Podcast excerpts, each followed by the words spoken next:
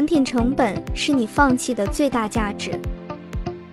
你好，我是冰冰，一位爱看书、听播客的文艺青年，来跟我一起聊聊产品经理的生活吧。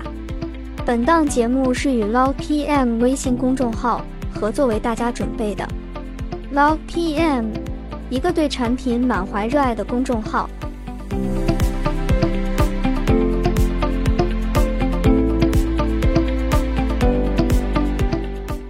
二零一九年，花了些时间学习薛兆丰老师的经济学讲义，仿佛打开了新世界的大门。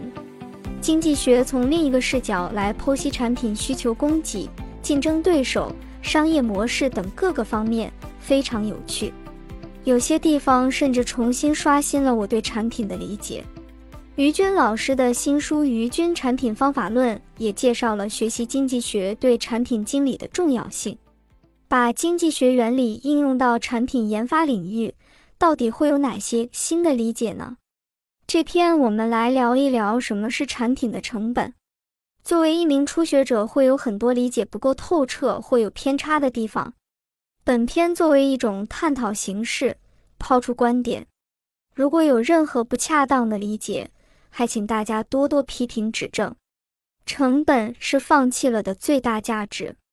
我们一般在计算某个产品的开发成本时，常常会以人力资源的投入情况来衡量，比如产品开发成本来等于项目投入的人力数乘以人力价格。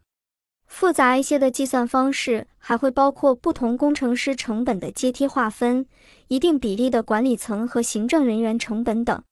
但是经济学告诉我们。产品的成本远不是一个乘法公式这么简单，因为成本其实是你放弃了的最大代价，是产品经理放弃的众多选项当中价值最高的那个。所以，产品的定位和方向很重要，即使它是阶段性的目标，它决定了产品后续一系列功能的开发，同时定位和方向也指引着这个功能的开发力度、未来方向。谷歌与百度的差异选择。两千年的时候，Google 发布了 Google AdWords。同一年，百度在北京中关村成立。这两家都主攻搜索引擎产品，通过搜索结果中的广告推广获利。但是他们的产品方向却不尽相同。Google Ads 对于广告的投放和审核非常严格，有专门的广告说明以及质量得分标准。还需要符合当地的法律法规，如 GDPR，所以 Google Ads 花了很多人力资源来做政策说明、质量得分、审核。百度则采用倾向性审查政策，对政治敏感词汇打击力度较强，而对于含有淫秽、色情图片、商业欺诈广告等内容则审查较轻。下图是百度搜索推广的内容政策截图。政策里面只写明了不得违反国家相关法律法规，并没有像 Google 那样具体列出哪些内容不允许投放。所以，当你搜索的时候，百度网页广告里面会包括了贩售假药、三流医院、钓鱼网站等灰色行业的广告链接，也就不以为奇了。当用户搜索的时候，Google 会更多强调广告平台、赞助商、用户三者之间的平衡。其竞价排名会考虑很多因素，比如 Google 内部有一个很完善的广告评价机制，最主要来源于用户的反馈、点击量之类的数据，这样确保优质的广告出现在最前面，保护了用户的利益。同时，Google 也会帮助广告主分析并推荐相关的关键词，人工干涉较少。而百度搜索中的竞价排名则纯粹得多。你看，Google 开发这一套广告系统得花多少人力资源、时间？当然，我们不是说 Google 的广告系统有多么完美，仍然有很多人诟病 Google 对广告主内容的审查过于严格。但是，至少 Google 在广告系统的搭建中，仍然维护了大部分网民的利益。而百度的盈利方式，则让用户开始对百度逐渐失去信任。很多人不再相信百度搜索引擎提供的内容。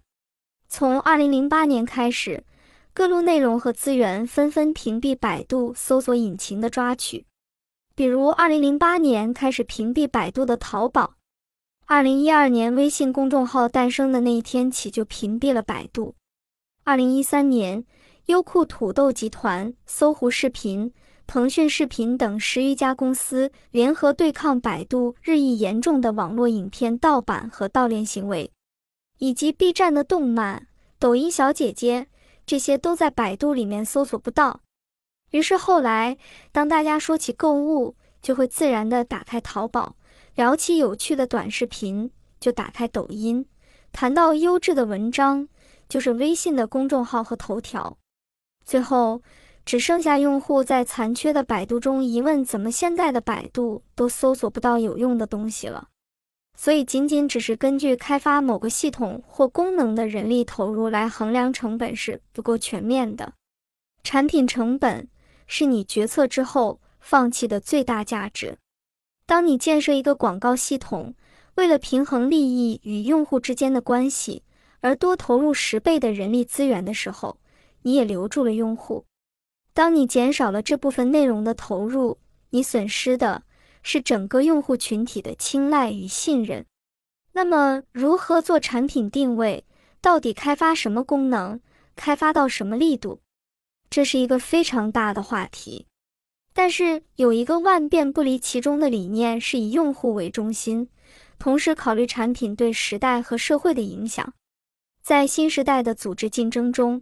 北大国法院的陈春花老师也提出，将顾客融入企业价值创造的各个环节中，从创意产生、产品设计、产品制造、渠道选择、产品交付到服务实现，都要和顾客紧密联系在一起。评分会给产品本身带来伤害。百度的事情大家都耳熟能详了，我们再来看看网易云音乐为什么不做音乐评分的故事。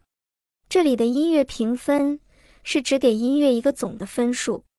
这部分摘自王诗木老师的公众号。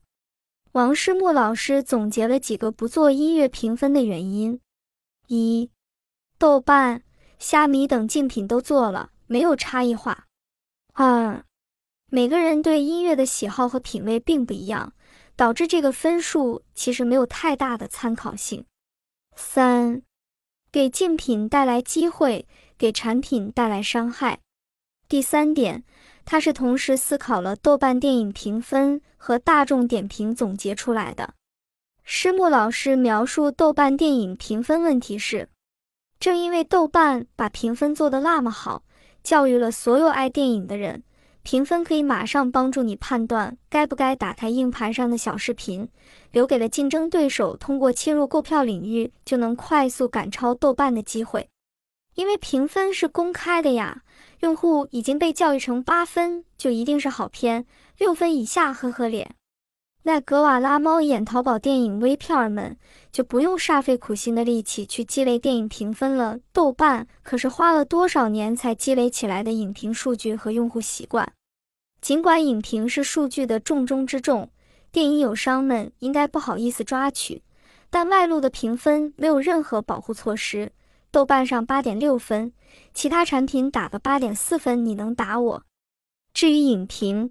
毕竟用户大部分还是先去看电影，然后再看影评，以免剧透。只要在我这把票买了做入口之后，还愁用户不在我这看影评、写影评。越把用户教育看评分，自己的风险就越高。这个问题不知道当年阿北有没有想过？大众点评评分的问题，大众点评把餐馆的评分也做到了很棒。经过这么多年的教育，终于让用户养成了出门吃饭前先打开点评看看吃什么的习惯。搜一个地点，很快罗列出根据评分、人气、广告等因素的综合排序列表，评分直接显示在列表中，一目了然，非常方便。所以在赖以生存的根基用户点评上，大众点评把自己的命门暴露了出来。这样给了美团等其他竞争对手机会，因为用你的餐馆分数加上我的烧钱团购打折，你还能啥优势呢？而在实际发展过程中，大众点评也遇到过几次对手直接来扒数据的事情，自己的根基没有了任何优势。当遇上中国互联网里爱烧钱竞争的主，跟他讲道理是没有用的，所以烧到最后只能合并了。总结：有时候看上去一个很小的问题，其实会有很深的影响。所谓蝴蝶效应，有时候自己的优势可能也会是自己的劣势。所谓双刃剑，所以最后师木老师选择了做音乐社交，但不在上面增加一个音乐评分系统，挖出了一个漂亮的特色之路。总结：产品成本是放弃了的最大价值。看完了这些故事，是不是突然感觉自己肩头重了起来？产品工作是个脑力活，需要我们深入思考用户的痛点。产品对行业的正负面影响，就像张小龙最近说的，微信作为一个基础的信息传递的工具或者说平台，我们一个不经意的动作，可能会引起信息洪流的流向的变化。你的产品也是，因为我们都是仰望星空的人。这是一期关于产品经理的节目，小伙伴们感觉如何？如果你对 Log PM 的内容感兴趣。可以直接搜他的微信公众号 log PM，从而获取到更多关于产品经理的精致内容。